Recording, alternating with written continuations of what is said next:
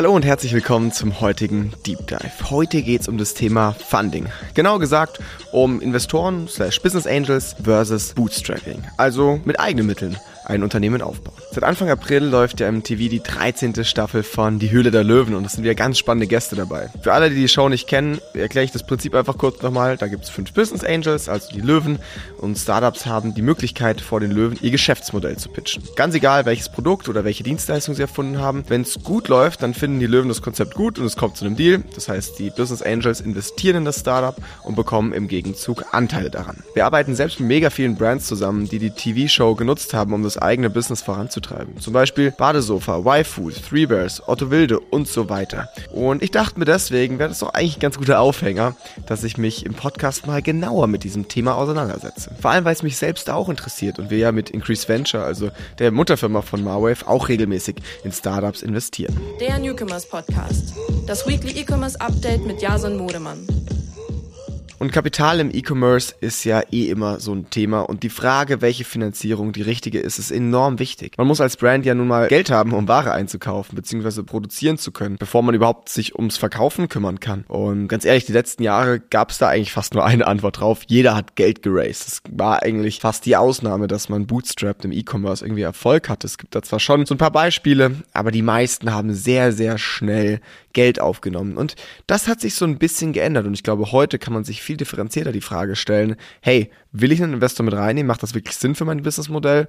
Oder schaffe ich es auch alleine bootstrapped? In dieser Folge kläre ich deshalb, welche Vor- und welche Nachteile solche Business Angels, wie Löwen aus der TV-Show, mit sich bringen und wann es als Brand Sinn macht, sich einen Investor dazu zu holen. Deswegen muss man ganz grundsätzlich aber klar sagen, diese Finanzierung ist nicht für jede Brand das Richtige und nicht jedes Unternehmen geht automatisch diesen Weg. Und auch wenn so eine Finanzierung natürlich super viel Traction meistens irgendwie mit sich bringt, ist das sicherlich nicht für jeden der richtige Weg und jedes Unternehmen muss da seinen eigenen Weg finden.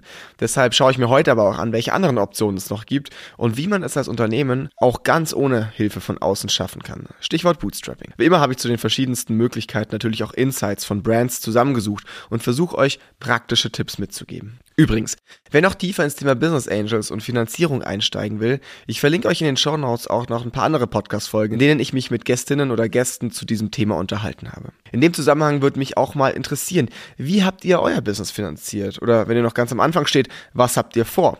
Stimmt gerne mal in den Spotify-Umfragen ab oder kommentiert im Anschluss unter meinen LinkedIn-Post. Ich bin gespannt, was ihr zu dem Thema Funding zu berichten habt.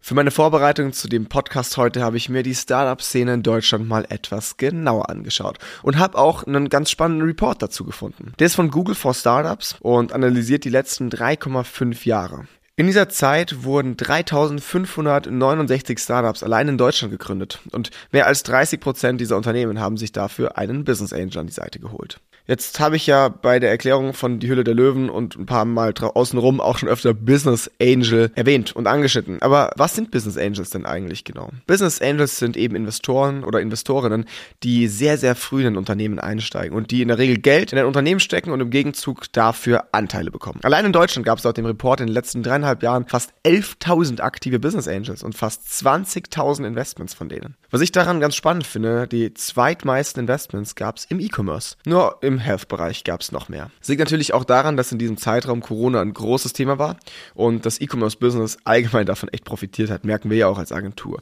Zwar sind Business Angels jetzt vielleicht durch die aktuellen Entwicklungen und auch durch den Markt, in dem man natürlich etwas vorsichtiger wird, auch zurückhaltender, aber es gibt durchaus Chancen, Investorinnen und Investoren an Land zu ziehen. Und jetzt würde ich sagen, wir schauen uns einfach mal den Business Angel als Investor für ein Unternehmen genauer an. Das kann sich nämlich für Brands echt lohnen. Erstens ganz klar, es geht um Geld. Ne? Der offensichtlichste Vorteil für Brands, die sich einen Business Angel dazu holen, besteht darin, dass sie mehr Kapital haben, um das eigene Unternehmen aufzubauen. Das heißt, sie können mehr Mitarbeitende einstellen, neue Investitionen tätigen, zum Beispiel auch Produkte einkaufen oder Marketingstrategien ausbauen. Overall geht es bei dieser Finanzierung also immer darum, das Startup beim Wachstum und bei der Skalierung voranzutreiben. Und da verschafft man sich mit Fremdkapital auf jeden Fall einen großen Wettbewerb. Wettbewerbsvorteil. Diese Finanzierungsart eignet sich deshalb vor allem für Brands, die innerhalb kürzester Zeit viel Geld benötigen, um loszulegen und schnell zu skalieren. In der aktuellen Staffel von Die Hülle der Löwen war zum Beispiel ein Startup am Start, das modulare Geldbeutel herstellt. Die Jungs haben das bisher zu zweit im Keller gemacht und die haben Fremdkapital vor allem dafür gesucht, um Leute einzustellen, eine Officefläche anzumieten, neue Maschinen dazu zu holen, um auch nachhaltiger und effektiver zu werden und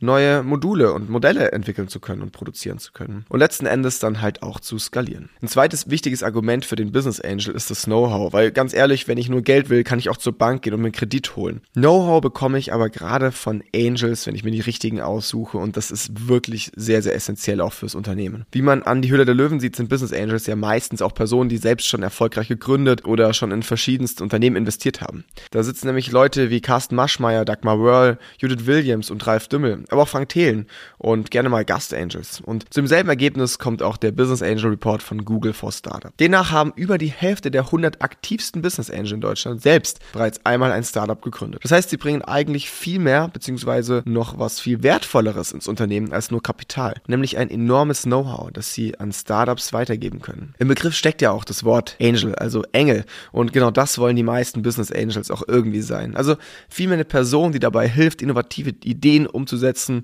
die Gründungsphase zu überstehen und ich sag mal so in alle Seiten auch so ein bisschen abzuschirmen, wie der, der Engel, der so die Flügel um das Startup ausbreitet. In diesem Zusammenhang ist es außerdem super wichtig, dass man als Brand darauf achtet, dass man sich einen Angel mit reinholt, der irgendwas kann, was man selber noch nicht so gut kann. Also neben der Erfahrung, die ein Angel eh mitbringt, spezialisieren sich ja die meisten teilweise auch auf ganz unterschiedliche Dinge. Bei Die Hülle der Löwen ist Judith Williams eher so die Investorin für Beauty und Lifestyle-Themen, weil sie dadurch Teleshopping und Co. einfach unheimlich gut aufgestellt ist und den Zugang hat. Andere Investoren, wie zum Beispiel Frank Thelen, investieren eher in Tech. Und viele Brands, die etwas mit dem Thema Health zu tun haben, hoffen auf einen Deal mit Nils Klagau, weil er zum Beispiel Automol gegründet hat und sich mit Pharmathemen mega gut auskennt. Ein weiterer großer Vorteil ist das Netzwerk, das Business Angels durch ihre Erfahrung mitbringen. Und das ist gerade in der Anfangsphase von einem Unternehmen super wichtig. Da hat man in der Regel einfach nicht die Kontakte, die man braucht, um wirklich voranzukommen. Und genau da setzt ein Business Angel dann an, weil laut dem Google for Startup Report findet eine Angel-Runde im Durchschnitt auch etwa 19 Monate nach der Gründung statt. Das heißt noch relativ früh in der Unternehmensgeschichte. Und das ist by the way auch der größte Unterschied zum VC, also Venture Capital. Die Art der Finanzierung ist eher zu einem späteren Zeitpunkt relevant. Da geht es dann auch meistens um viel mehr Geld und eher um das Vorantreiben von einem Business, das schon so ein Proof of Concept irgendwie erlangt hat und nicht mehr um die Hilfestellungen am Anfang. Das ist aber auch eine gute Überleitung zum vierten Punkt, nämlich das Thema Hilfestellung. Im Vergleich dazu zu einem VC sind nämlich Business Angels auch wie eine Art Coach und Sparringpartner, die einer Brand bei den unterschiedlichsten Problemen helfen können. Und sie haben natürlich auch Interesse daran, dass das Startup erfolgreich wird, weil sie Anteile daran bekommen und am Gewinn beteiligt werden. Grundsätzlich ist das übergeordnete Ziel eh, dass es am Ende zu einem erfolgreichen Exit kommt. Und da kommen wir vielleicht auch schon so ein bisschen zu den Nachteilen, die man als Brand hat, wenn man sich einen Business Angel an die Seite holt. Auch wenn ich jetzt sagen würde, dass diese Nachteile tendenziell schwächer sind als die Vorteile, würde ich es der Vollständigkeit halber gerne einfach mit aufnehmen. Zum einen hast du natürlich irgendwie ein bisschen weniger Freiheiten. Dir gehören nicht mehr 100% des Unternehmens und dadurch kann es natürlich auch sein, dass Entscheidungen am Ende von Business Angels abhängen. Das heißt, die Finanzierung ist vor allem was für Brands, die kein Problem damit haben, auch einen Ticken Kontrolle abzugeben. Und zweitens ist es eine langfristige Entscheidung. Das ist eine Entscheidung, die man als Brand echt gut überlegen muss, weil man einen Business Angel nicht einfach so wieder rausschmeißen kann.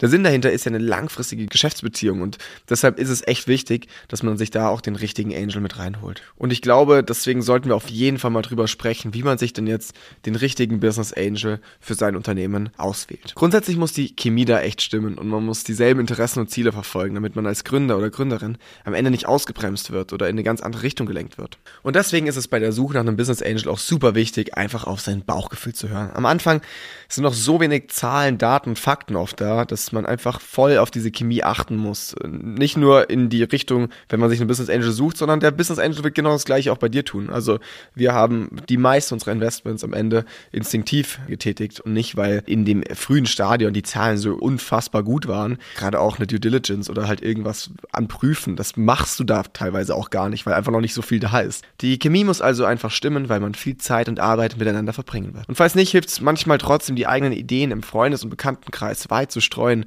weil die meisten Business Angels ihre Investments vorwiegend durch Empfehlungen auswählen. Außerdem gibt es auch Netzwerke oder Gründungswettbewerbe, wo man mit potenziellen Business Angels Kontakt aufnehmen kann und sich auch austauschen kann. So hat es beispielsweise auch der Co-Founder von Kartenmacherei gemacht. Christoph Behn hat 2010 den Online-Shop für Karten, Kalender und Co. zum selber gestalten gegründet und zu Beginn auch mit zwei bis drei Investoren gesprochen. Dadurch hat er aber schnell gemerkt, dass er für sein Geschäftsmodell gar nicht so sehr auf externes Kapital angewiesen ist. Und deshalb hat er sich für Bootstrapping entschieden. Und da sind wir auch schon. Bootstrapping. Bootstrapping bedeutet, dass ein Startup aus dem eigenen Cashflow heraus wächst und kein Fremdkapital nutzt. Dadurch eignen sich die Methoden vor allem für Brands, die erstmal gar nicht so viel Kapital brauchen, um loszulegen und um eine geringe Burn Rate zu haben, also um nicht so viel Geld zu verbrennen. Aber ganz ehrlich, diese Art der Finanzierung erfordert ganz schön viel Disziplin. Man muss ja richtig gut wirtschaften können und immer gut überlegen, wohin man investiert oder wofür man auch Geld ausgibt. Delight hat dazu zum Beispiel auch super spannende Insights in unserem Podcast hier geteilt. Die Brand ist nämlich auch bootstrapped und mit knapp 200 Mitarbeitenden müssen sie einfach darauf achten, profitabel zu sein. Deshalb schauen Sie immer drauf, welche Produkte haben eine gute Marge, wo müssen Sie in der Preisgestaltung nachsteuern. Oder auch ganz operativ, welche Fixkosten möchte man sich wirklich leisten und welche Mitarbeiter stellen Sie in der Zukunft ein. Außerdem analysieren Sie die Marketingkosten und gucken, welche Channels sind am effizientesten, wo haben wir welchen Return on Ad Spend oder Return on Invest und welche Pay Channels kann man wirklich skalieren. Weil wisst ihr, wenn man das Geld nicht so aus dem Fenster rauswerfen kann, ist man als Brand einfach auch in der Regel bisschen konservativer, vorsichtiger unterwegs und probiert nicht ganz so viel experimentell aus. Man traut sich vielleicht auch weniger. Also die Risikobereitschaft ist dadurch normalerweise deutlich geringer. Aber auch dazu hat Purelay ganz coole Einblicke geteilt. Sie haben sich nämlich selbst oft für das Hauptgeschäft entschieden und gegen was Neues. Um beides zu bekommen, also Fokus auf das, was man im Business am Laufen hält und gleichzeitig Neues zu probieren, haben sie dann vor gut einem Jahr einen Business Development Bereich gegründet. Das Team konzentriert sich jetzt nur noch darauf, neue Channels, neue Märkte, neue Themen voranzutreiben. Und ich finde das auch ziemlich smart aufgeteilt, dass man wirklich ganz klar sagt, hey, man hat hier eine Unit, die ist dafür verantwortlich, neue Themen auszuprobieren, aber man hält das halt ein bisschen in einem Rahmen, baut, man baut da jetzt nicht direkt Riesenstrukturen auf oder baut da riesige Fixkosten dadurch auch auf, sondern man bleibt agil in dieser kleinen Unit, wenn man sich im Kerngeschäft darauf konzentriert, dass der Laden eben läuft. Aber overall ist der gesunde Umgang mit Geld bzw. Disziplin echt ein Skill, von dem man als Brand immer wieder profitiert. Und natürlich muss man auch ein bisschen, ich sag mal so, die negativen Seiten ähm, des Ganzen sich anschauen. Dadurch, dass das Geld anfangs knapp ist, ist es für viele Gründer und Gründerinnen oft schwer, sich selbst Gehalt auszuzahlen oder nur ganz wenig. So war das beispielsweise auch bei Duschbrocken. Der Co-Founder Johannes hat mir das mal erzählt und äh, meinte, dass sie ihre eigene Arbeitszeit lange nicht eingerechnet haben. Dadurch konnten sie von Anfang an profitabel sein und in den ersten Monaten 50.000 Euro einnehmen und das komplett in die Entwicklung des Duschbrocken investieren. By the way, so hat es auch bei uns angefangen. Also wir haben uns als Gründer und Geschäftsführer in den ersten ein, zwei Jahren so gut wie gar nichts ausgezahlt. Ähm, halt wirklich nur das, was wir irgendwie zum Leben gebraucht haben, um einfach das Geld im Unternehmen zu lassen und um das Wachstum nicht zu hemmen. Das heißt, wenn man eine Familie und einen Lebensunterhalt finanzieren muss, dann geht das vielleicht nicht, außer man hat Rücklagen oder so. Dadurch, dass den Gründern von Duschbrocken der Cashflow so heilig war, haben sie allerdings auch weniger Ware und Rohstoffe eingekauft und nicht so viel darauf verwendet, um stärker im Einzelhandel vertreten zu sein. Das heißt, das Wachstum ist dementsprechend auch langsamer, als wenn man sofort eine Finanzierungsspritze von außen bekommt. Aber am Ende gehört einem das Unternehmen auch immer noch zu 100 Prozent, also selber. Und wenn man irgendwann dann krasse Umsätze macht und alles behalten kann, kommt man natürlich auch besser weg, als wenn man mit Business Angels oder anderen Investoren teilen muss. Logischerweise hat man bei 100% Firmenanteile, also im Bootstrap-Modus, auch 100% Entscheidungsgewalt. Diese Freiheit ist übrigens der größte Grund, warum sich viele Brands für Bootstrapping entscheiden, beziehungsweise versuchen, ihr Startup so zu finanzieren. Das hat mir auch Marlena von Bears with Benefits im Podcast verraten. Für alle, die die Folge noch nicht kennen, Nummer 28, hört die gerne nochmal an. Marlene hatte echt auch super spannende Insights aus ihrem Business zum Thema Finanzierung. Sie und ihre Co-Founderin haben auf jeden Fall schon immer den Wunsch gehabt, eine D2C-Brand aufzubauen. Dafür haben sie erstmal Cash generiert und ihre Produkte über Amazon und später über Douglas verkauft. Inzwischen ist ihr Business hauptsächlich der D2C-Bereich und das haben sie nur mit Bootstrapping geschafft. Den größten Vorteil im Bootstrapping sehen sie darin, dass sie sich voll auf das Produkt und auf die Firma, den Kern der Firma konzentrieren können. Es wurde kein Fokus durch zeitintensives Fundraising Fundraising oder das Reporten an Business Angels oder so verloren.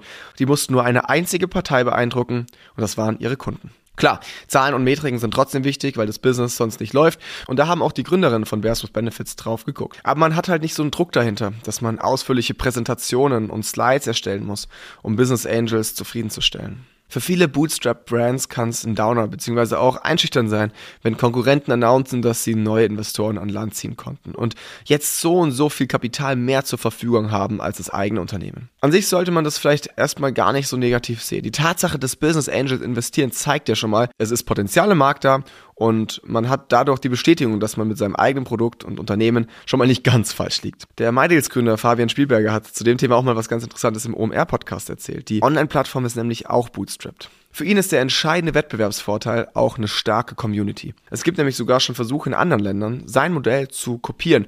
Die sind aber immer wieder gescheitert, weil sie es nicht geschafft haben, eine eigene Community aufzubauen. Und Fabian sagt halt, die Community kann man sich nicht wirklich kaufen. Da muss man viel Zeit und Engagement reinstecken und das Vertrauen muss man sich über Jahre verdienen. Geld ist also nicht immer die Lösung. Startups können Millionen gefundet sein, aber trotzdem untergehen, weil sie keine Community haben. So, ich bin auch schon wieder am Ende der heutigen Deep Dive Folge angekommen. Zusammenfassend will ich einfach nochmal festhalten, dass es keine richtige oder falsche Antwort gibt, wenn es darum geht, zwischen Bootstrapping und Finanzierung zu entscheiden. Es gibt ja außerdem auch noch die Möglichkeiten, sich über Crowdfunding oder Crowdinvesting zu finanzieren. Das würde jetzt aber, glaube ich, den Rahmen des Podcasts heute sprengen. Kommentiert also gerne mal, ob ich dazu noch eine separate Deep Dive Folge aufnehmen soll. Ähm, da haben wir auch eine ganze Menge Cases, für die das sehr gut funktioniert hat. Aber egal, um welche Finanzierung es geht, es hängt immer davon ab, was am besten zur Brand passt, zu den Gründern und dem Unternehmen. So oder so wird es immer Höhen und Tiefen geben, egal welchen Weg man mit dem Startup wählt. Wichtig ist, dass man positiv bleibt und sich auf die Ziele konzentriert. Am Ende nochmal ein kleiner Reminder. Nutzt gern die Abstimmung unterhalb der Show Notes oder kommentiert unter meinem LinkedIn-Post, damit wir uns über das Thema weiter austauschen können. Ich bedanke mich bei euch fürs Zuhören und bis zur nächsten Woche im Newcomers Podcast. Der Newcomers Podcast. Das Weekly E-Commerce Update mit Jason Modemann. Jeden Mittwoch.